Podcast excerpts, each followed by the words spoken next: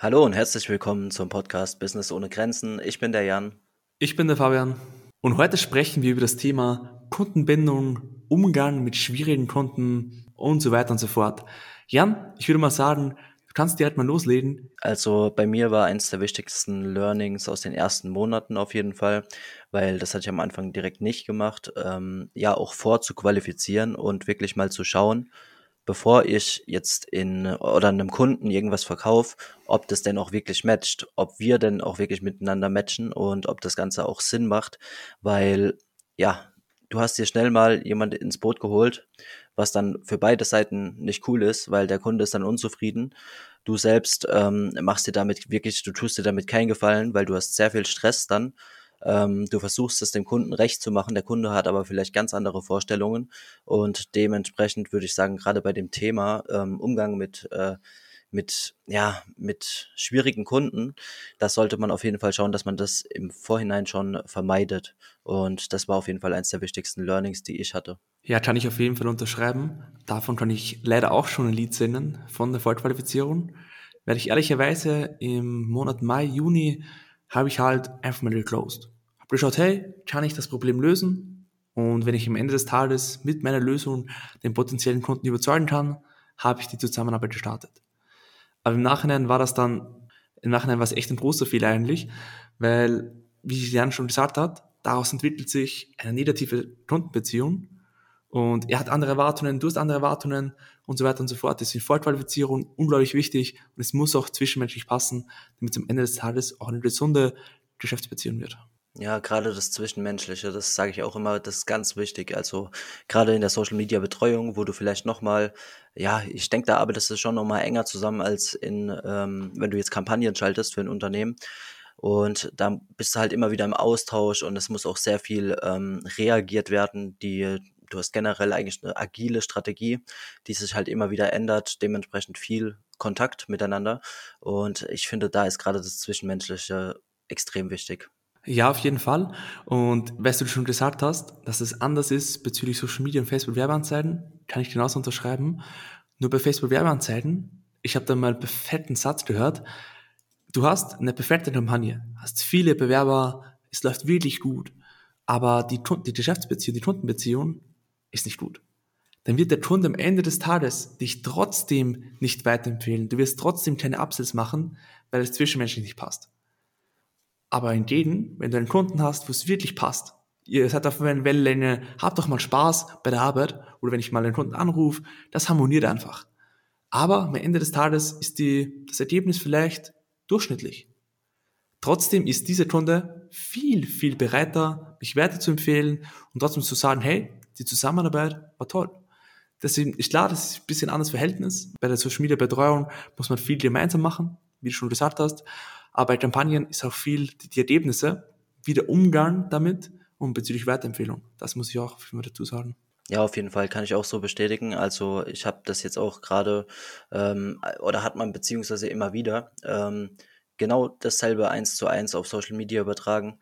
Du hast ähm, im Prinzip ganz geile Zahlen und ähm, die Leute, die von außen quasi auf den Account schauen, denen fällt das auch auf und die ähm, merken das, die sprechen teilweise dann auch den Kunden darauf an und so, aber der Kunde ist quasi nicht ganz zufrieden, weil er beispielsweise, und das passiert auch auf Social Media häufig, ein Kunde muss halt auf Social Media loslassen, ja. Ähm, ich meine, auf der einen Seite, er bucht uns ja dafür, dass er quasi sich auf sein Hauptgeschäft, sein Kerngeschäft fokussieren kann. Und aber es fällt nicht immer leicht. Und ich merke das jetzt auch gerade selbst, wo ich gerade selbst darüber nachdenke, ähm, einfach auch die, die grafische Aufbereitung meiner Posts alleine nur abzugeben, dass es wirklich tatsächlich nicht so leicht, leicht ist, da immer loszulassen. Und wenn der Kunde da wirklich nicht ganz loslässt und ähm, irgendwie auch noch seine Vorstellungen mit reinbringen will, und dann sind die Zahlen im Prinzip tatsächlich gar nicht so das Wesentliche, weil Andererseits habe ich genau diesen Fall, auch was Fabi eben gesagt hat, eine, eine Kundin aktuell und ähm, sie ist auch selbst viel unterwegs. Daher ist es auch nicht immer ganz leicht. Ähm, wir verstehen uns aber super gut und wir haben auch ständigen Austausch. Und auch wenn die Zahlen da eigentlich gar nicht so geil sind wie bei der anderen Kundin, ist sie viel zufriedener, weil es einfach zwischenmenschlich total gut passt. Und ja, perfektes Beispiel. Die Definition von Perfektion. und zwar, ich gehe jetzt direkt mal mit dem zweiten Punkt heute weiter. Und zwar, das ist bei mir der Rahmen zu setzen. Weil, wie ich am Anfang schon erwähnt habe, die, die Beziehungen, die im Mai, Juni stattgefunden haben und wirklich auch schlecht waren am Ende des Tages, da war das Problem, dass, dass ich den, von Anfang an den Rahmen nicht gesetzt habe. Das heißt, ich habe einen vordefinierten Vertriebsprozess. Bei mir ist es einstufig, das heißt, hey, ich mache Cold Calling, mache einen Termin und im Termin ist die Fortqualifizierung plus der Abschluss. Nur diese Kunde hat diesen Punkt einfach übersprungen. Hat gesagt, hey, ich brauche kein Erstgespräch, ich will einfach nur jetzt direkt kaufen, lösen Sie mein Problem und alles ist gut. Und als das so stattgefunden hat, habe ich mich gefreut. Ja, Mann, voll cool. Ich habe jetzt einfach einen Close gemacht über Cold Calling. Aber ein bis zwei Monate später habe ich mir gedacht, ach, hätte ich diesen Hund lieber nicht angenommen. Weil er genau diesen Punkt im Vertrieb übersprungen hat, hat er jetzt den Rahmen gesetzt. Und er hat jetzt das mächtigere Wort wie ich. Das ist nicht mehr auf einer Augenhöhe. Immer wenn ich irgendwas sage, ein Tipp, hey, wir vernetten das Formular, hey, wir passen das so an, dann sagt er, nee, das bringt ja nichts, ich will es anders und so weiter und so fort. Also ich bin eigentlich dann nur mehr ein Roboter, der seine Sachen macht, die er sich wünscht. Und das ist keine ja. gute Kundenbeziehung. Und am Ende des Tages habe ich dann, die Ergebnisse waren gut, aber die Kundenbeziehung schlecht und die Kampagne am Ende des Tages, die Konvertierung vom Bewerber auf Mitarbeiter schlecht. Und das ist auf jeden Fall sehr, sehr wichtiger Punkt. Rahmen setzen. Die Leute müssen deinen Prozess mitnehmen, dass du die Leute auch kennenlernst und dann mal schaust, ob es auch zwischenmenschlich passt. Auf jeden Fall wichtiger Punkt und auch wichtiges Learnings meiner letzten Monate. Ja, bin ich auf jeden Fall voll bei dir. Ja, kann ich genauso bestätigen. Freut mich und, auf jeden Fall. Ähm, jetzt letztendlich, äh, was, wenn du, wenn du so einen Kunden jetzt doch mal, äh, wenn einer doch mal durchrutscht, ich meine, man, man ist sich auch manchmal einfach in den Gesprächen, in den, in den ersten Gesprächen total, äh, total einig und dann kommen Differenzen auf. Hattest du sowas schon mal? Ja, auf jeden Fall.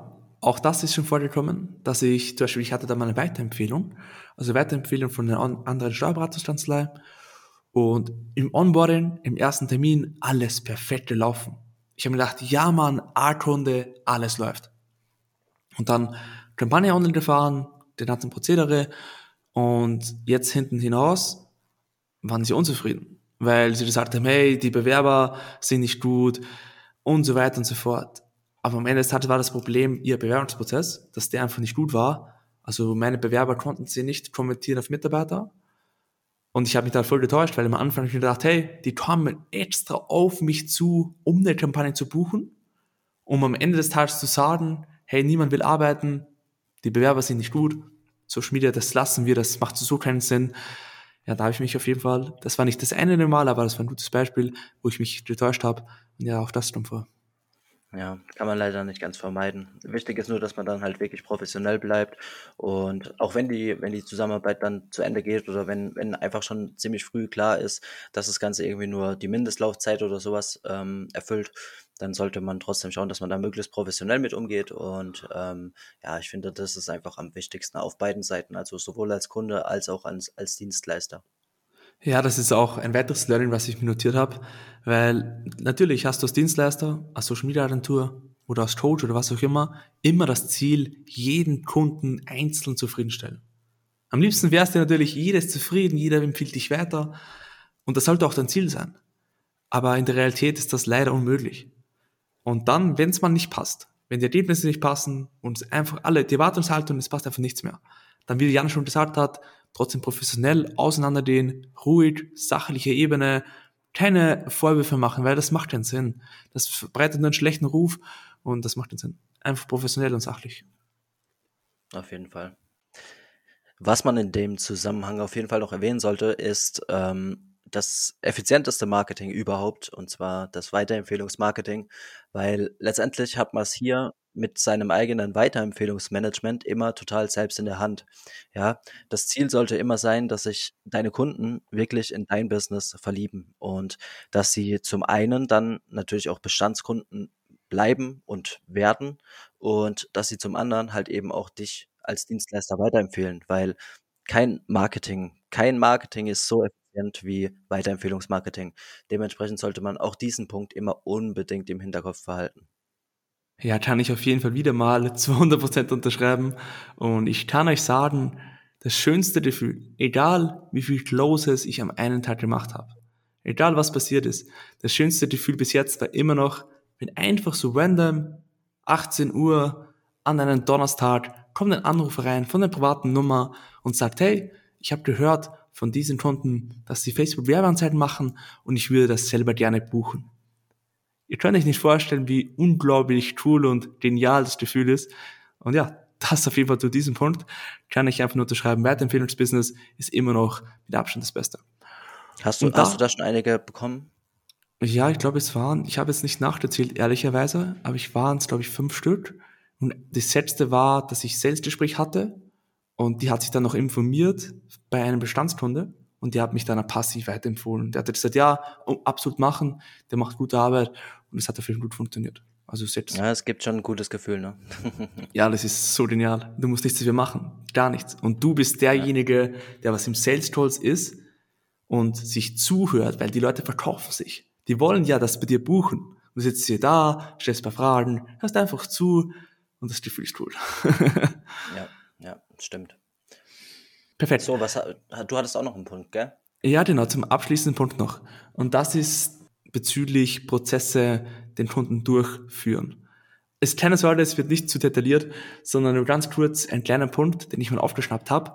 Und zwar, schau, dass du Fragen, die während des Prozesses immer wieder gestellt werden. Wie bei mir zum Beispiel, hey, wo finde ich die Bewerber? Die Frage, wenn die gestellt wird, immer wieder von drei, vier verschiedenen Kunden, dann notiere die Frage.